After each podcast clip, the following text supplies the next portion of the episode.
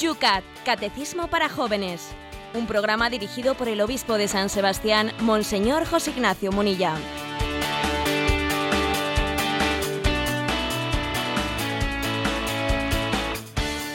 Muy buenos días, querida familia de Radio María. Empezamos el Yucat, el Yucat, un programa dedicado a los jóvenes, pero que nos vale realmente a todos. Formación, la formación que necesitamos, formación para estar y ser testigos, para alimentar nuestro día a día con la doctrina, esta que el Papa regaló a los jóvenes y que en distintos idiomas en todo el mundo es desgranada. Nosotros lo hacemos aquí en Radio María todas las mañanas con la ayuda del obispo de San Sebastián. Hoy tenemos en San Sebastián 15 grados. ¿Cómo están las cosas por Madrid, Yolanda? Pues aquí en Cuatro Vientos 7 graditos. Estamos unas diferencias de temperatura que son tremendas, José Ignacio, pero que viene, que viene. Que viene, que viene. Que viene. hoy voy a aprovechar yo que tiene aquí Esteban la voz cascada para dar yo caña. ¿eh? ¿Cómo decirlo? hoy que la tengo yo más fuerte, voy a aprovechar yo. Pues sí, viene el Señor y viene ese león de Judá que como en esa película de las crónicas de Narnia se nos relata como aquel que viene a poner calor de vida en medio del hielo, aquel que en esa especie de invierno eterno que es el mundo sin Dios, nos viene a, dar calor de vida. ¿eh? Así es, plantea la película de Crónicas de Narnia, la llegada del León de Judá. Luego en el temazo queremos hablar de, bueno, vamos a poner el, eh, pues una canción que habla de esa llegada del León de Judá. Voy a decir que estas Navidades yo he querido felicitar con una frase un poco provocativa, porque a veces que uno quiere también eh, hacer pensar o quiere remover, ¿no? Y en la felicitación navideña que he enviado, que por cierto acabo también ahí de poner esta frase en Twitter y en Facebook, pues he puesto esa referencia de que una Navidad laica es como una eh, es como el humor sin la sonrisa o la carcajada sin la alegría es que una Navidad sin Jesucristo es como una carcajada sin alegría. Nosotros no queremos una Navidad laica, porque es una absoluta contradicción, una contradicción interminis. Queremos una Navidad que sea natividad, que sea el nacimiento de Jesucristo. Os deseo unas felices Navidades. ¿Qué quiere decir eso? Deseo que Cristo esté en tus Navidades, que para ti la Navidad sea natividad, y, no, y no la cáscara y no las burbujas. No, no, que sea la natividad de Jesucristo. Por desgracia a veces nos quedamos con las burbujas del champán en vez de llegar a beber el champán, ¿no? Algo así ocurre cuando mm, quitamos a, Jesucristo del centro de nuestra Navidad. Os deseo feliz Navidad, es decir, te deseo a Jesucristo, que es el mayor de los dones. Y también voy a decir que en esa felicitación navideña para que nos demos cuenta de que de cuántas cosas se derivan de poner a Cristo en el centro de nuestra vida, pues en la felicitación navideña he contado como en el Congreso de Pastoral Juvenil que se celebró recientemente en Valencia, allí se presentó una experiencia de oratorio infantil a la que tuve eh, pues la ocasión de estar allí, pues los talleres que había por las tardes en una de las iglesias de Valencia, y se nos contó cómo en la solemnidad de la Epifanía de los Reyes Magos, los niños de ese oratorio suelen entregar al niño Jesús el regalo de reyes que más les haya gustado. A mí me impresionó mucho aquello. Y entonces les pregunté si les, si les costaba mucho ese compromiso a los niños. ¿Y sabéis qué me respondieron? Me respondieron que a quienes más les costaba era a sus padres, no a los niños. Y la verdad es que aquello fue como una, un aldabonazo, ¿no? un aldabonazo en el que yo también percibí que estamos llamados a hacernos como niños para entrar en el reino de los cielos. En verdad os digo que si no os convertís, si no os hacéis como niños, si no nos hacemos como el niño Jesús, a su imagen y semejanza, no entraremos en el reino de los cielos. Ese mensaje lo habéis recibido todos los que seguís la cuenta en Twitter de arroba obispo munilla. O también los que os habéis hecho amigos del obispo en su perfil personal, que se busca también muy fácil en Facebook, José Ignacio Munilla. Pues vamos a comenzar una vez más. Este es nuestro último programa antes de la Nochebuena. Y bueno, pues con la misma ilusión que el primero, hoy también nosotros desde aquí te queremos desear esa feliz Navidad. Y empieza con tu ayuda, con la gracia de Dios, de la mano de la Virgen, este tu programa, el league.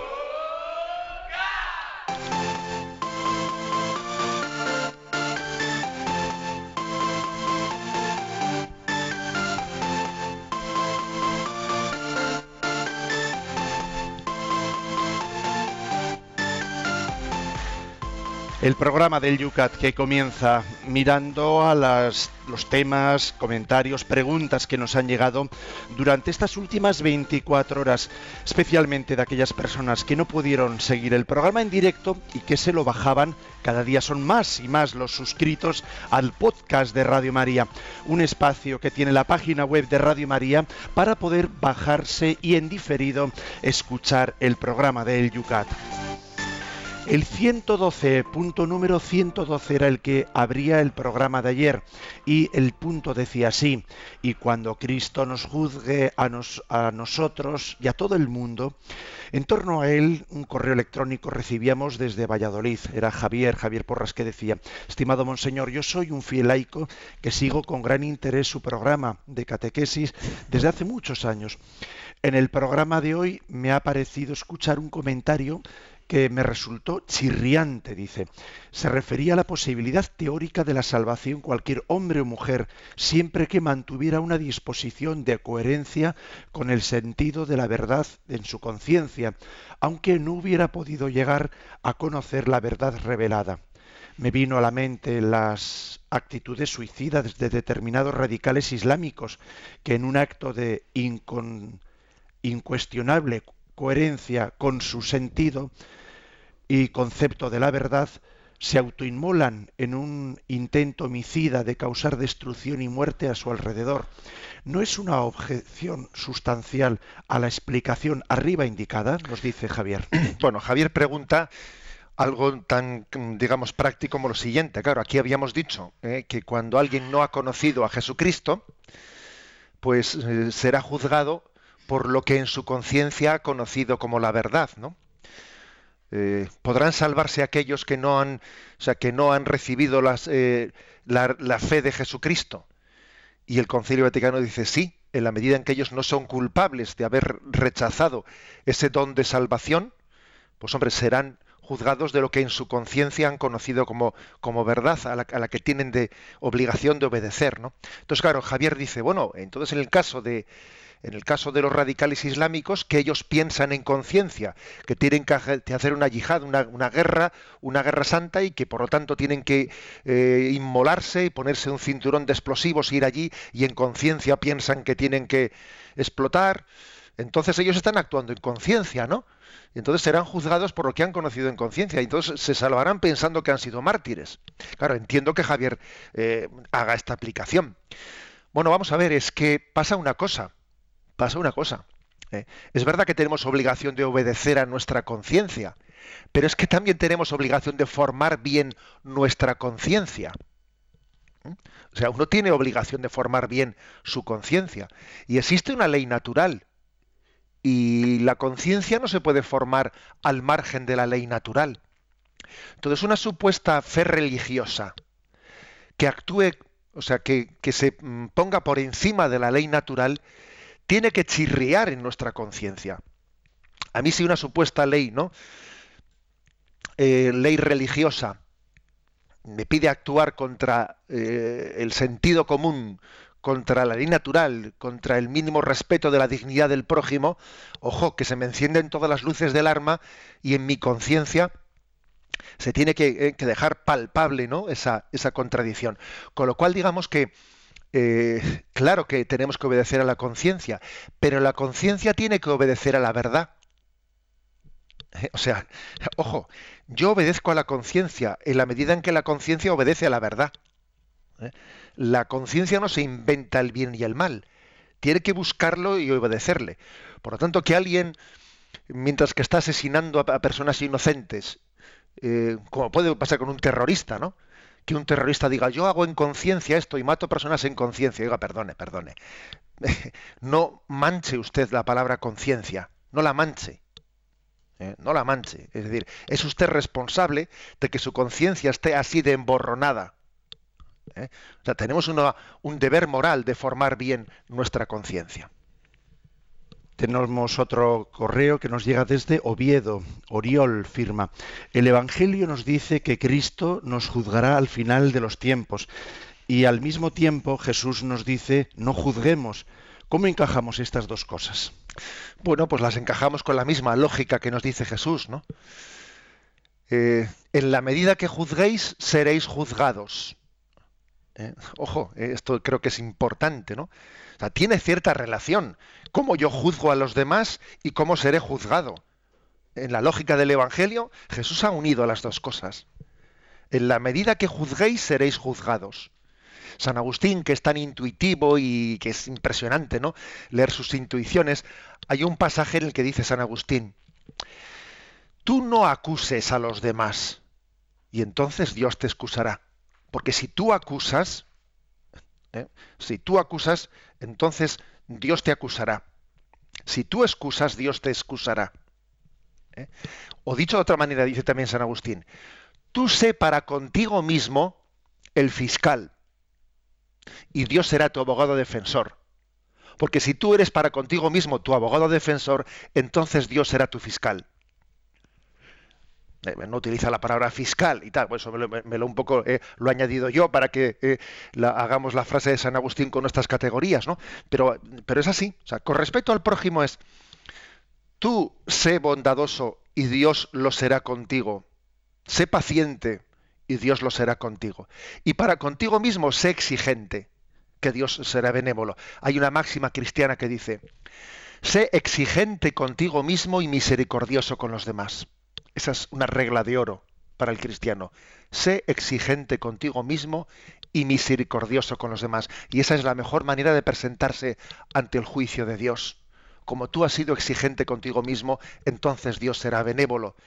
Y en la misma medida que tú has sido benévolo con los demás, Dios lo será contigo. ¿eh?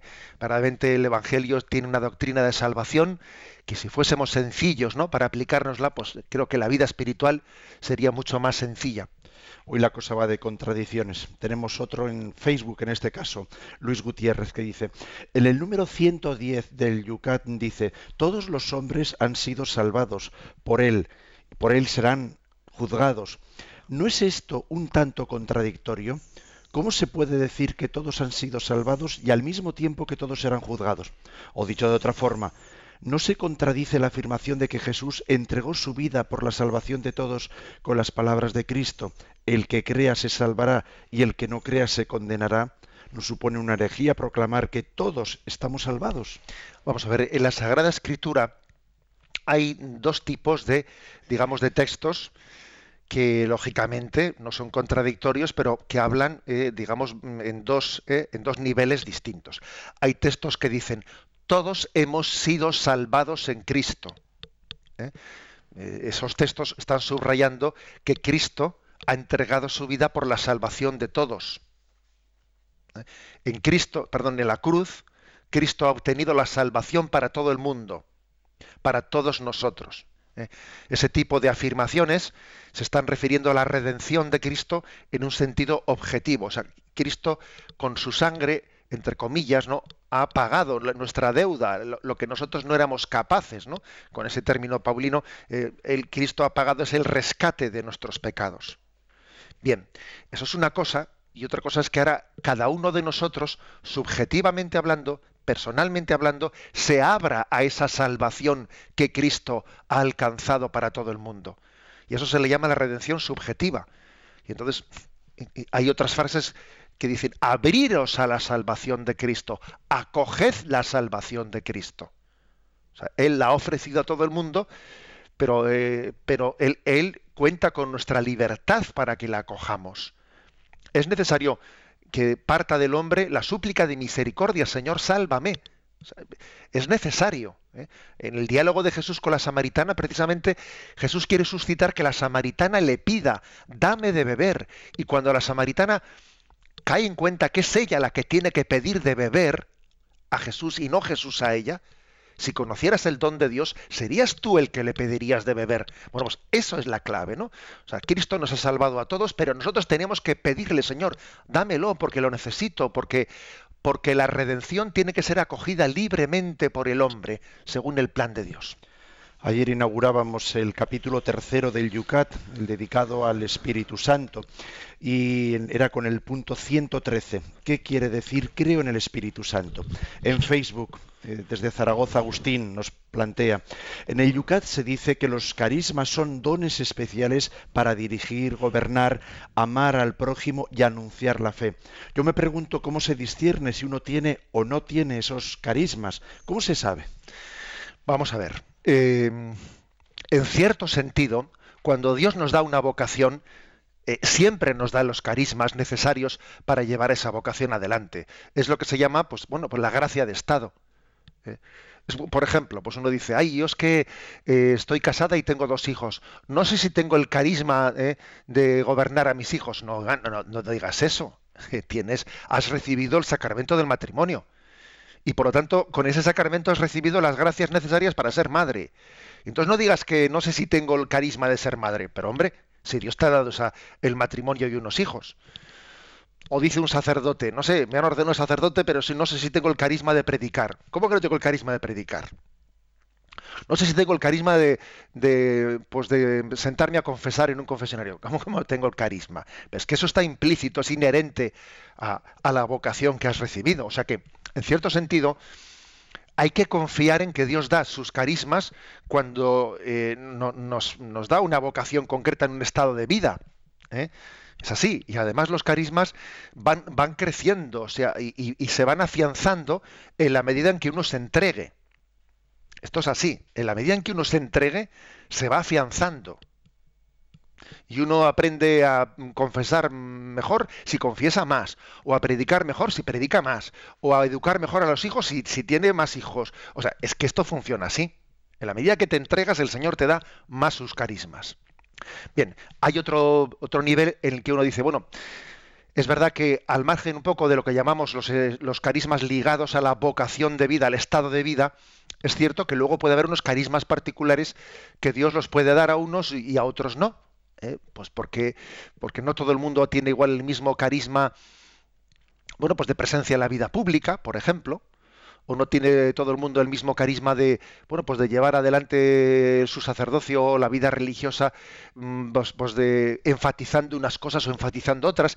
¿Y eso cómo se hace? Pues mira, pues eso se discierne, eh, pues en, yo diría que en humildad, ¿eh? en humildad, dejándose acompañar, dejándose aconsejar, con un espíritu de, obediencia y de humildad y no buscándome yo ¿eh? mi futuro, no, sino dejando también que Dios me hable a través de los signos que me rodean, ¿no? Porque mira, somos necesarios en la medida en que Dios nos pida un servicio y somos totalmente prescindibles en la medida en que el Señor nos diga, pues ahora no, te quiero aquí, te quiero en otro sitio. ¿eh? O sea, hay que eh, una persona carismática es aquella que tiene que ponerse al servicio de Dios, pero tiene que saber también desaparecer inmediatamente cuando, cuando ve que no, que no está siendo ¿eh? solicitada, ¿no? con esa libertad de ponerse al servicio de Dios y no ponerse en medio en la foto, ¿eh? saber desaparecer.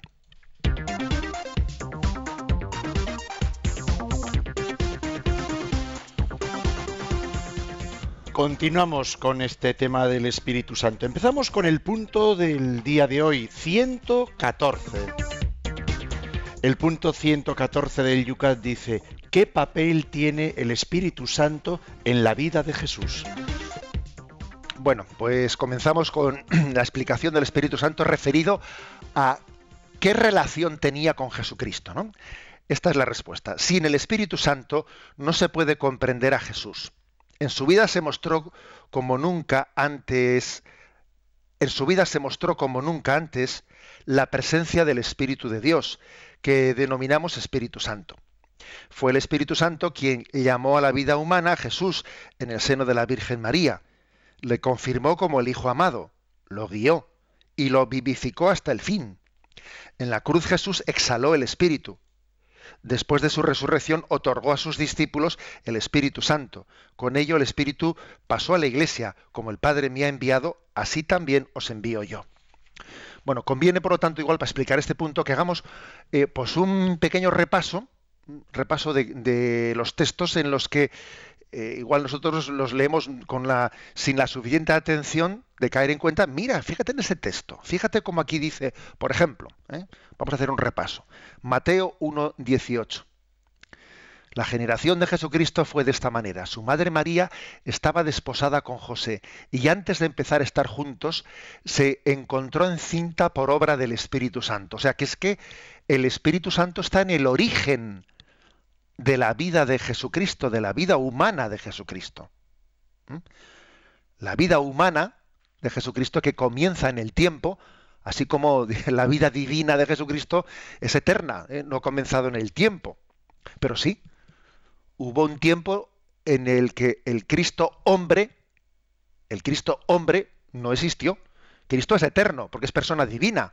Ya, pero empezó a ser hombre por obra del Espíritu Santo. O sea que el Espíritu Santo, una, cosa que hace es, es como el alfarero, ¿eh? el alfarero mm, de la humanidad de Jesucristo. En las entrañas de la Virgen María ¿eh? está formando la humanidad de Jesucristo. Bueno, otro texto, digamos, ese, eh, el Espíritu Santo está en el inicio de la humanidad de Jesucristo. ¿eh? Eh, si me permitís una imagen, recuerdo haber escuchado, a ver, tengo un poco de duda, no estoy seguro si es San Alfonso María Ligorio o qué santo es el que pone, el que pone esta imagen. La imagen es, em, María es el molde, María es el molde, y, y, el Espíritu Santo, el Espíritu Santo es como el, barro, de manera que en ella se forma, ¿eh? se forma la imagen de Jesucristo. Todas las imágenes hay que tener cuidado con ellas, porque, porque es verdad que tomó carne de la Virgen María. ¿eh? Tomó carne de ella, no únicamente a través de ella, sino tomó carne de ella. ¿eh? Pero es hermoso ver la imagen de, la Virgen María como el molde en el que el Espíritu Santo forma, forma la humanidad de Jesucristo. Más textos. Eh, dice, le confirmó como el Hijo amado. Esto ya es referirnos al episodio del, río Jordán, donde se cuenta en Lucas 4, versículos 16-19, se dice,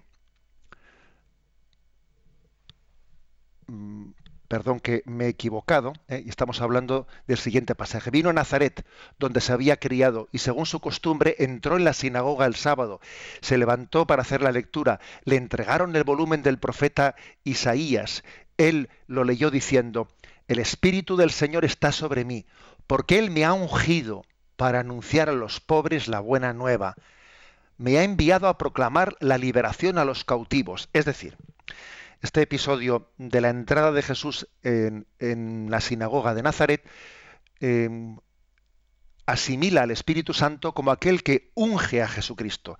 Él es el ungido por el Espíritu Santo. Él me ha ungido, Él me ha enviado. ¿Eh? Fijaros qué relación tiene. Eh, Sabéis que los reyes eran ungidos con aceite por los profetas. Bien, Jesús ha sido ungido directamente por el Espíritu Santo. No ha habido un profeta, el Espíritu Santo mismo le ha ungido ya en su, en su concepción. ¿no? Le guió, eh, por ejemplo, tenéis en Marcos eh, capítulo primero, versículo 12, dice, a continuación el Espíritu le empujó a Jesucristo al desierto. Es curioso esto. ¿eh? El Espíritu Santo le, le llevó, le empujó, dice, al desierto hay que entenderlo como em, le empujó en contra de su voluntad, ¿no? sino que es llevado por el Espíritu Santo al desierto. O sea que Dios tiene un plan con él, el plan de que se enfrente con Satanás, y el Espíritu Santo le lleva a cumplir ese plan. Es movido por el Espíritu Santo para hacer lo que le toca hacer. ¿eh? Bueno, otro, otro, texto en el que se habla de la relación de Jesús con el Espíritu Santo. Aquí no se nos propone eh, Juan 19, versículo 30 y dice así. Cuando tomó Jesús el vinagre dijo, todo está cumplido, e inclinando la cabeza entregó el Espíritu. ¿Mm? Vamos a ver, esta, eh, esta, expresión del Espíritu lógicamente puede ser interpretada en un doble sentido. La tradición la, ha interpretado en un doble sentido. Entregó el Espíritu es eh, Jesús fallece, y entonces se produce lo que, en todos nosotros se produce, que es la separación del cuerpo y el alma, el alma humana de Jesucristo se separa de su cuerpo, pero también significa, y entregó su espíritu, también significa que Jesús, en el momento de su muerte, está entregando el Espíritu Santo para la vida del mundo, esa agua y sangre que brotó del costado de Cristo cuando el soldado le traspasó con la lanza, es signo de la efusión del Espíritu Santo. ¿eh? En esa película famosa de Mel Gibson de la Pasión, allí cuando el soldado atraviesa con la lanza el costado de Cristo, hay un soldado romano que se pone de rodillas y, recibe como una ducha, ¿eh? una ducha de ese agua de ese agua y de esa sangre redentora y está recibiendo la efusión del Espíritu. Bueno, es, impresionante ¿eh? ver cómo aquí también el catecismo nos dice, fíjate qué relación hay entre Jesús y el Espíritu, que Él en su muerte, ¿eh? en su muerte derrama el Espíritu. Entonces, mm, permitidme el siguiente resumen. Primero, el Espíritu Santo formó la humanidad de Jesús en las entrañas de la Virgen María. En segundo lugar, ese Jesús, llegado al culmen de su vida, de, su, la redención, él de su humanidad, todos hemos recibido el don del Espíritu Santo. Él ha derramado desde su corazón el don del Espíritu Santo. Y en tercer lugar, ese Espíritu Santo que nosotros hemos recibido tiene que formar en nosotros el corazón de Cristo. ¿Eh? Repito esta triple, este triple paso. El primero, el Espíritu Santo ha formado la humanidad de Jesús en las entrañas de María. Segundo lugar, de la humanidad de Jesús, del corazón traspasado de Jesús, ha brotado el Espíritu Santo para todos nosotros. En tercer lugar, ese Espíritu Santo tiene que arrancar este corazón de piedra que tenemos y darnos un corazón de carne a imagen del corazón de Cristo. O sea que esa relación entre Jesús y el Espíritu Santo luego se trasvasa a nosotros, ¿sabéis? O sea, esa, intimidad de el Jesús hombre con el Espíritu Santo, en el fondo va a ser la fuente de la salvación para todos nosotros. Luego familiaricémonos, ¿eh? familiaricémonos con, con, este Espíritu Santo que viene, porque verdaderamente Él nos va a permitir hacernos como niños para poder celebrar el misterio de la Navidad.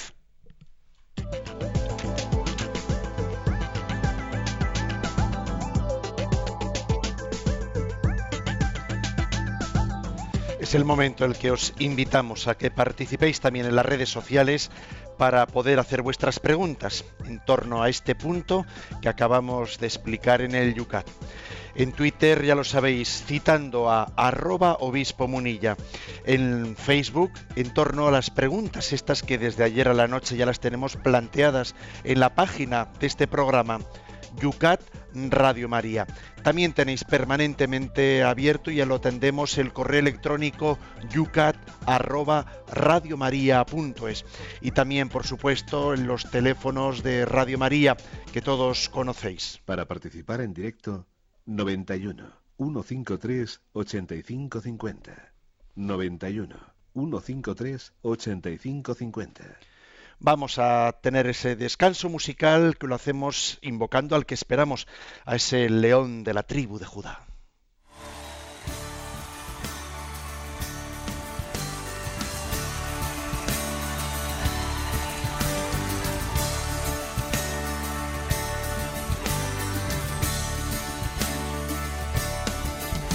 De Judá león eres cordero que murió ascendiste hacia el cielo, por siempre reinarás, y al final de los tiempos la tierra poseerás. Ante ti reunirás las naciones, y los ojos de hombres fijos en ti estarán, pues recordarán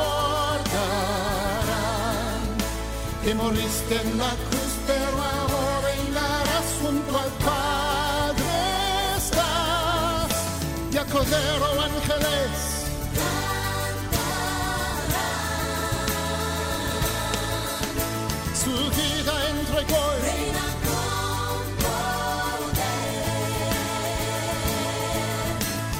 tierra dirá, tú reinarás. Como rey entre reyes, eres tú el Señor.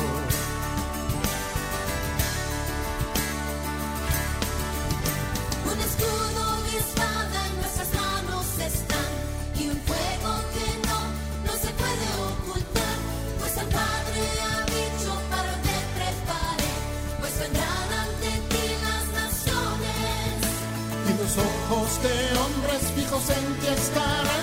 recordarán que moriste en la cruz, pero ahora reinarás junto al Padre estás. Y al Cordero ángeles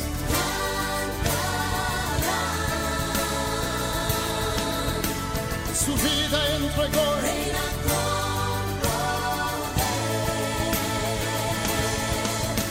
Y la tierra dirá. Tú reinarás. Como rey entre reyes, eres tú el Señor.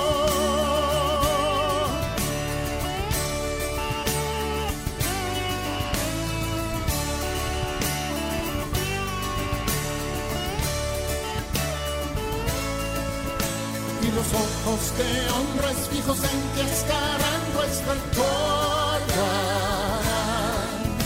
que moriste en la cruz, pero ahora reinarás junto al Padre estás. Y a ángeles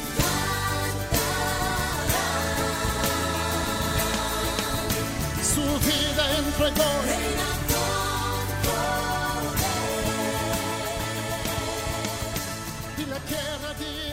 El león de la tribu de Judá.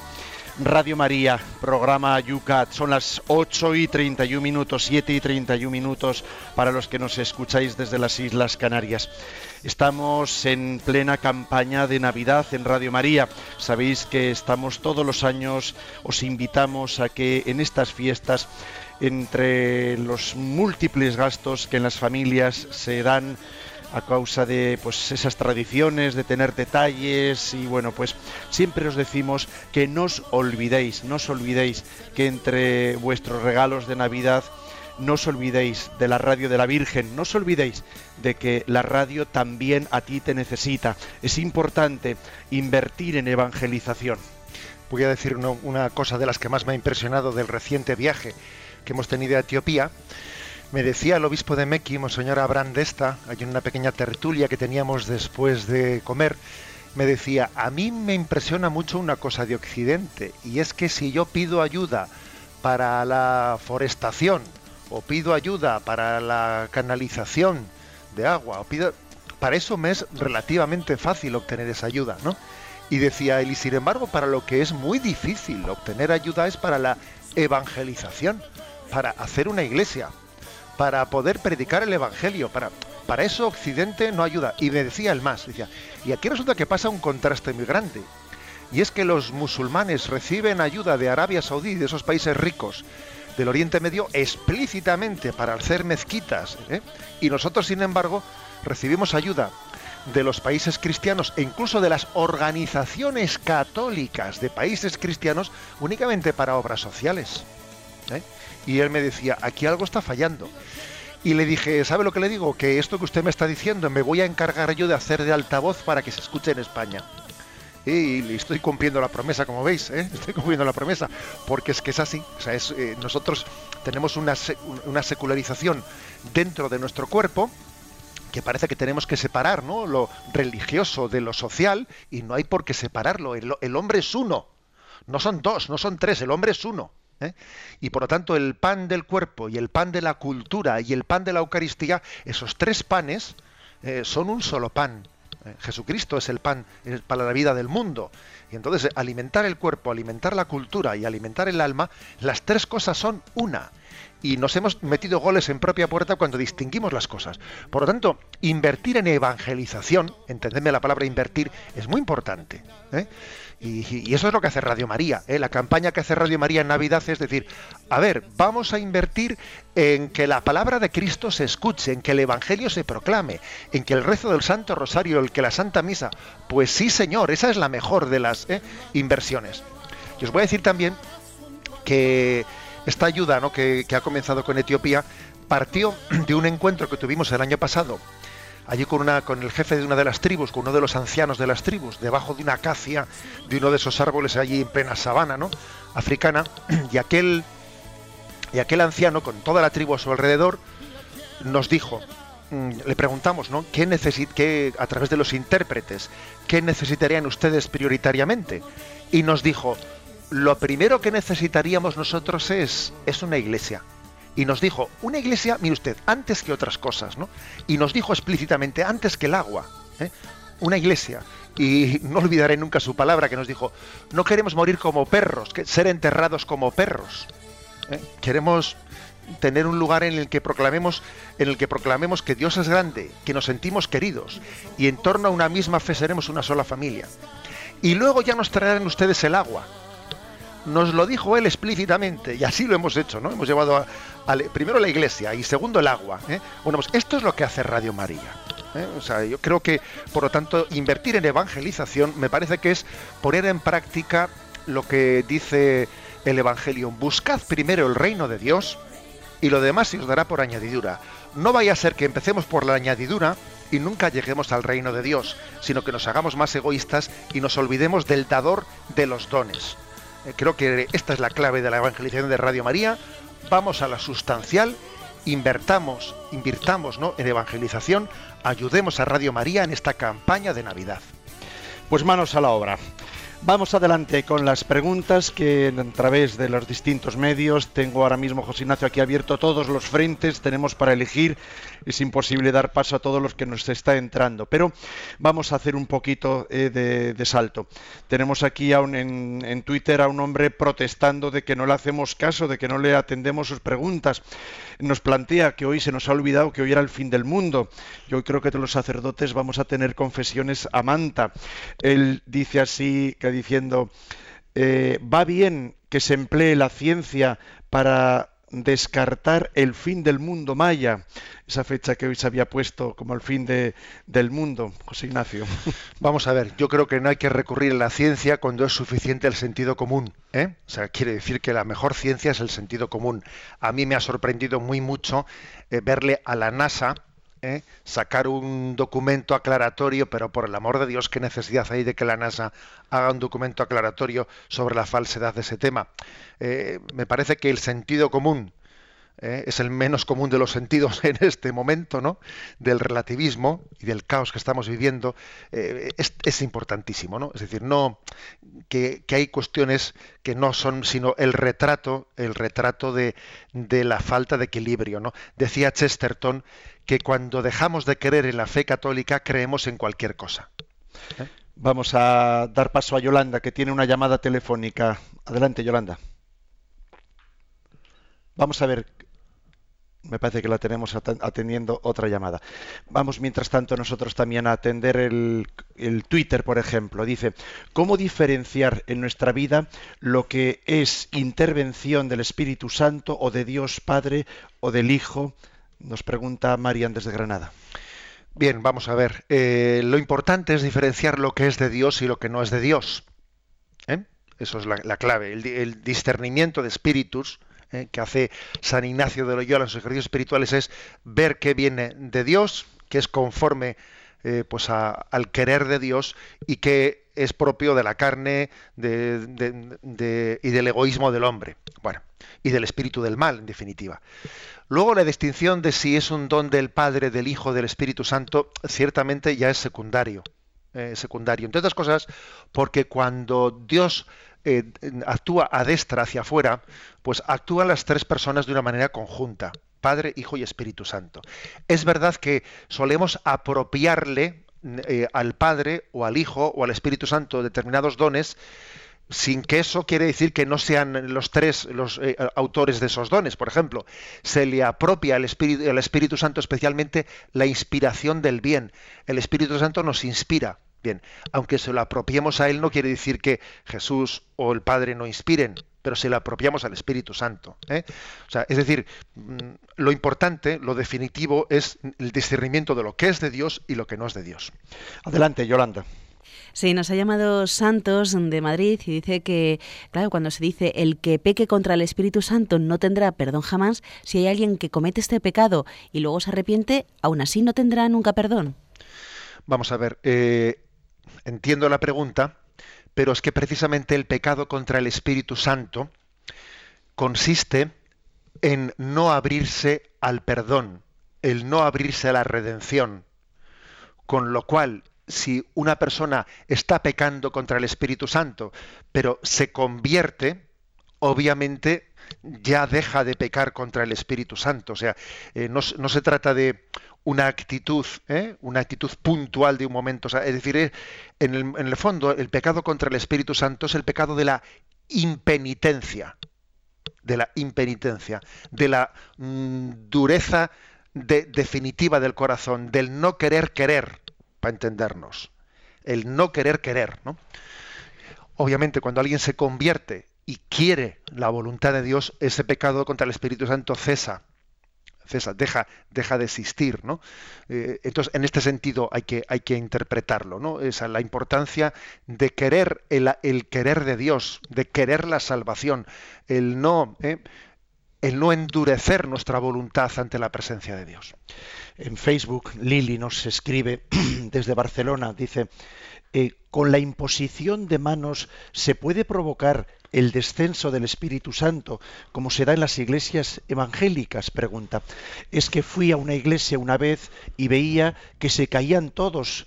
Conmigo lo hicieron lo mismo, pero a mí no me provocó lo mismo, más bien me dio un poco de miedo y nunca más fui. Fui por una compañera, por una amiga mía, y ya no volví. No me pareció que Dios estaba allí.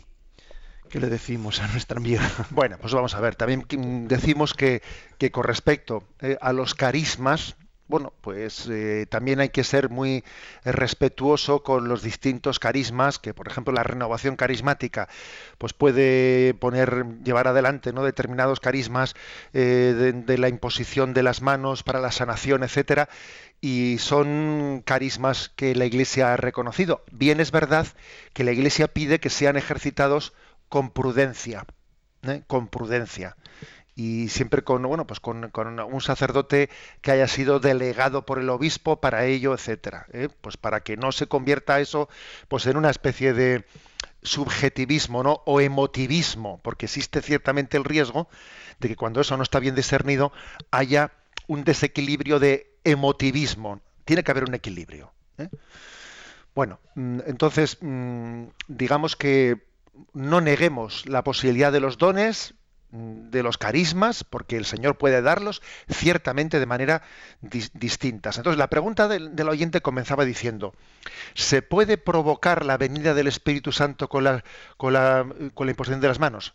O sea, cuando esa venida del Espíritu Santo, desde luego, es cierta, incuestionable, es cuando la Iglesia celebra los sacramentos al celebrar los sacramentos con esa imposición de las manos, cuando por ejemplo dice yo te perdono los pecados, cuando dice que el Espíritu Santo venga sobre este pan y este vino para que sean cuerpo y sangre, esa imposición de manos es eh, inequívocamente efectiva.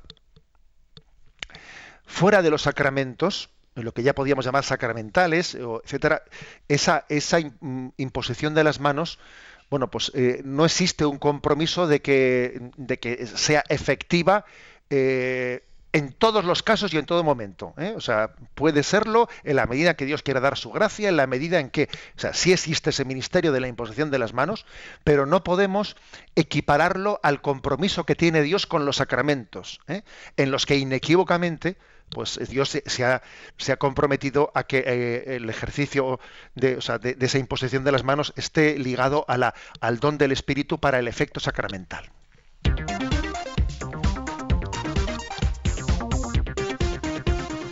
Continuamos en esta recta final del programa de hoy con el punto siguiente, punto 115 del Yucat.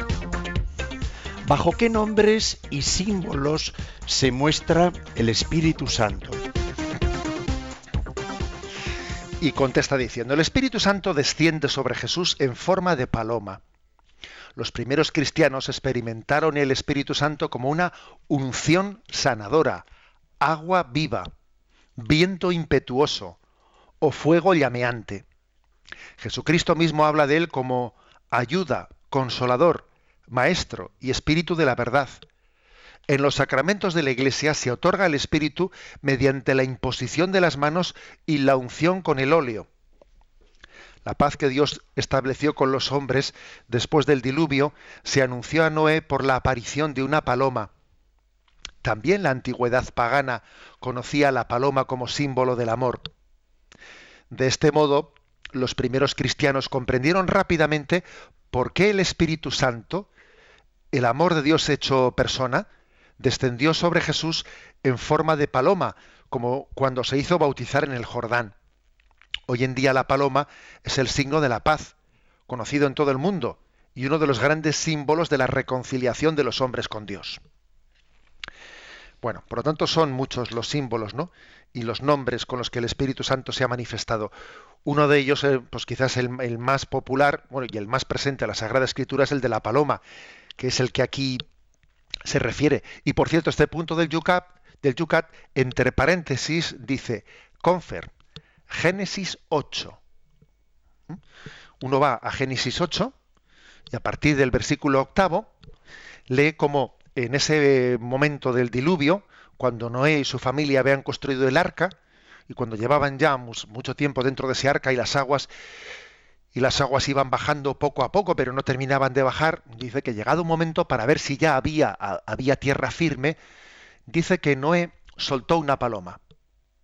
Y esa paloma, al cabo de siete días, regresó como que no había tenido dónde posarse y todavía no había tierra firme. Volvió a soltarla volvió a soltarla y al cabo de siete días volvió y tenía en el pico un ramo de olivo. Con lo cual quiere decir que ya había encontrado en algún sitio ¿no? donde posarse. Y volvió a soltarla y ya finalmente no volvió. Los padres de la iglesia ven en ese episodio, de una manera eh, simbólica, ven la imagen de, del Espíritu Santo que, que en el Antiguo Testamento suelta la paloma pero no tiene dónde posarse y regresa. Y en el segundo lugar, cuando es enviado, sí tiene donde posarse y es Jesucristo, ese ramo de olivo que trae en el pico esa paloma después de haber aleteado el séptimo día. Se refiere a la humanidad de Jesucristo. En la humanidad de Jesucristo ha encontrado el Espíritu Santo donde posarse y donde hacer morada. Y cuando por tercera vez es soltado el Espíritu Santo ya no vuelve, no regresa porque, porque tiene donde posarse, ¿no? que es en todos nosotros. Bueno, es una imagen que muchos padres de la Iglesia hacen de ella esta interpretación y que claro, cuando, cuando allí se, en el río Jordán, tuvo lugar aquella teofanía, aquella manifestación, y, aquella paloma, aquella mm, paloma se posa sobre Jesús, eh, todos los judíos están entendiendo aquel pasaje de, Noé. Jesús es el ramo de olivo eh, sobre el que esa paloma se ha posado.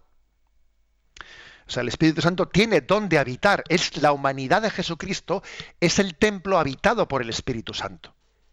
Y ahora no solo eso, sino que esa paloma quiere infundirse en todo el mundo, en todo el orbe, en todos, eh, en todos nuestros corazones, y que de ser Cristo el único templo del Espíritu Santo, pasemos todos nosotros a ser templos del Espíritu Santo. Que, o sea, que fijaros lo que estamos diciendo, ¿no? Estas imágenes, estas imágenes del Espíritu Santo son con billete de ida y de vuelta, son para Jesucristo, pero son para nosotros. Es decir, Jesús ha sido el habitado por el Espíritu Santo para que de su imagen todos recibamos, ¿no?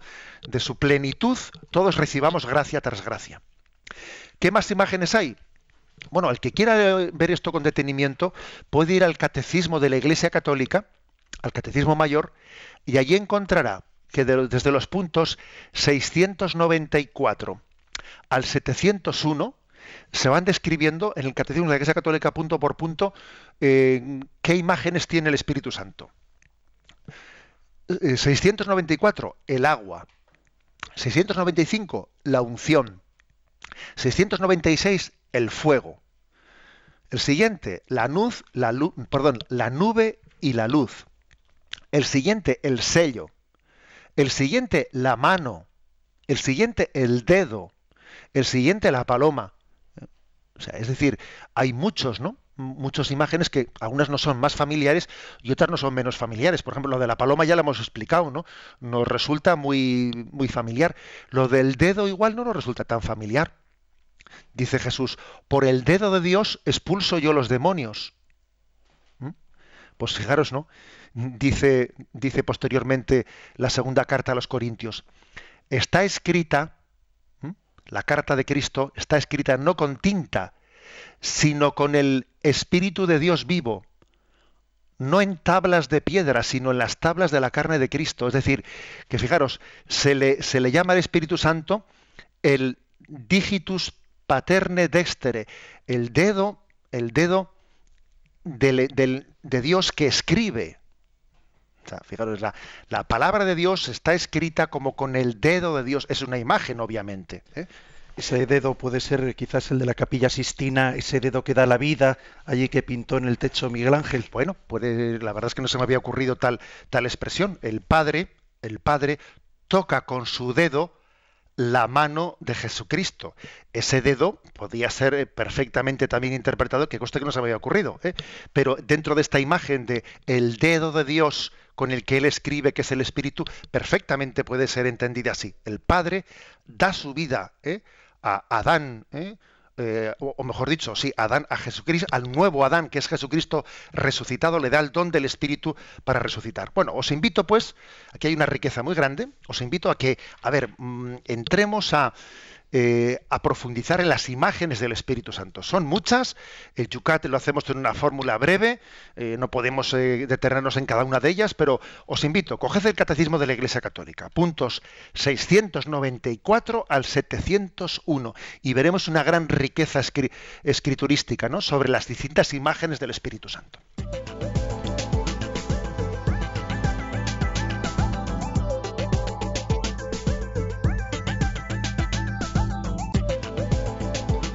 Vamos a dedicar estos últimos minutos, como lo hacemos todos los días, también a la atención de nuestros oyentes que a través de las redes sociales también plantean sus preguntas. El tema del Espíritu Santo sin duda pues suscita, suscita mucho y vamos también nosotros a, así a plantearlo al obispo para que también nos ayude en estos últimos momentos. En Facebook, Marisa José Ignacio nos está planteando cómo puedo imaginar al Espíritu Santo, aunque Antonio también le está contestando y como que hay que que no se puede pensar que no es algo material. Yo creo que ya lo pide en el orden espiritual, quizás. Bueno, la verdad es que creo que una de las imágenes en el orden espiritual ¿eh? más fuertes es la imagen del desposorio. ¿Eh? como aquel, eh, el, que fue, el que fue el esposo, ¿eh? María se le llama esposa del Espíritu Santo.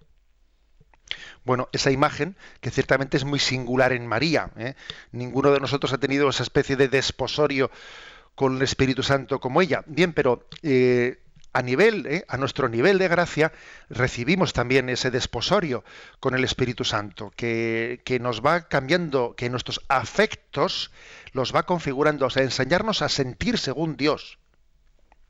Que va configurando nuestra afectividad. ¿eh? Y esto, y, esto de configurar la afectividad de manera que uno pues no esté lleno de celillos hacia los demás, ¿eh? que en vez de tener celos tengamos celo por el amor de Dios, que es distinto, porque le quitas una S y cambia mucho, ¿sabes? De tener celo por la gloria de Dios a tener celos, madre mía, hay mucha diferencia. Eso de la S es tremendo. ¿eh? Entonces, bueno, pues eh, eso es lo que el Espíritu Santo hace en nosotros, ¿no? Esposo de nuestra alma, eh, eh, está mm, trabajando, ¿no? Está educando nuestros afectos y nuestros sentimientos. Creo que es una manera, ¿no? De, acercarnos a Él, pedirle que Él configure nuestro querer según el querer de Dios. os invito a acercaros bajo esa imagen a nuestra intimidad con Él. Pablo de Valencia nos pregunta, ¿viene el Espíritu Santo solo a los cristianos o también a otras religiones? Vamos a ver, eso es importante, ¿no? El Concilio Vaticano II, la Lumen Gentium, en el eh, punto octavo, ¿eh? habla de cómo, pues, en la Iglesia Católica subsiste la Iglesia de Jesucristo y en ella está la plenitud de los medios y de los dones que Cristo dio eh, a través de Jesucristo a su iglesia. Está, en ella subsiste la plenitud de los medios, pero no niega que esos, dones, no de una manera plena, pero de una manera parcial, estén también repartidos en otras culturas, en otras religiones. por lo tanto, creo que es una, una visión muy equilibrada entre, entre el relativismo y el fundamentalismo. La plenitud de los medios, de los dones del Espíritu Santo está en el seno de la Iglesia Católica. Pero cuando decimos que, está la plenitud, no negamos que existan también dones del Espíritu Santo en otras religiones, ¿no? O sea, luego ni somos relativistas porque creemos que la plenitud está en la Iglesia Católica, ni somos fundamentalistas porque reconocemos que hay dones del Espíritu también en otras religiones. Terminamos con Juli de Las Palmas que nos plantea en Facebook hablando de los dones del Espíritu Santo, eh, los cita y dice, pero que hay uno que le cuesta entender. ¿Cómo se puede entender eso del temor de Dios, que sea un don de Dios?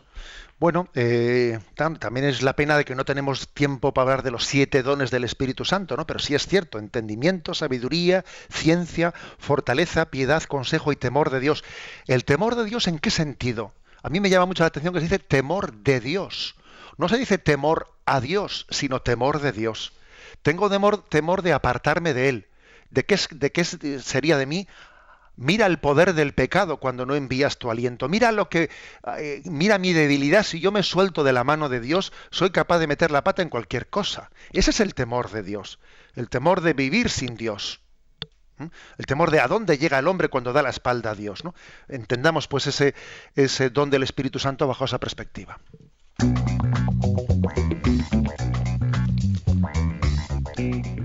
No tenemos tiempo para más, pero no nos podemos ir sin desgranar los que serán los puntos para el próximo programa. Nosotros hoy hemos terminado con el 115, pero el próximo será el 116. Sí, yo creo que como van a pasar unos días vamos a, ¿eh? encargar tres puntos. El 116 es ¿qué quiere decir que el Espíritu Santo habló por los profetas?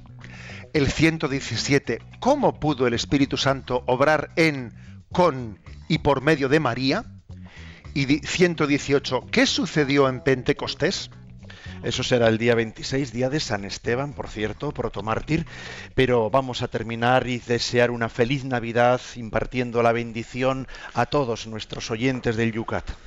La bendición de Dios Todopoderoso, Padre, Hijo y Espíritu Santo descienda sobre vosotros. Os deseamos una feliz Navidad, una, Navidad sin Jesucristo, decíamos al principio, es como una carcajada sin alegría. Os deseamos a Cristo en el centro, en el corazón de vuestra Navidad. Alabado sea Jesucristo.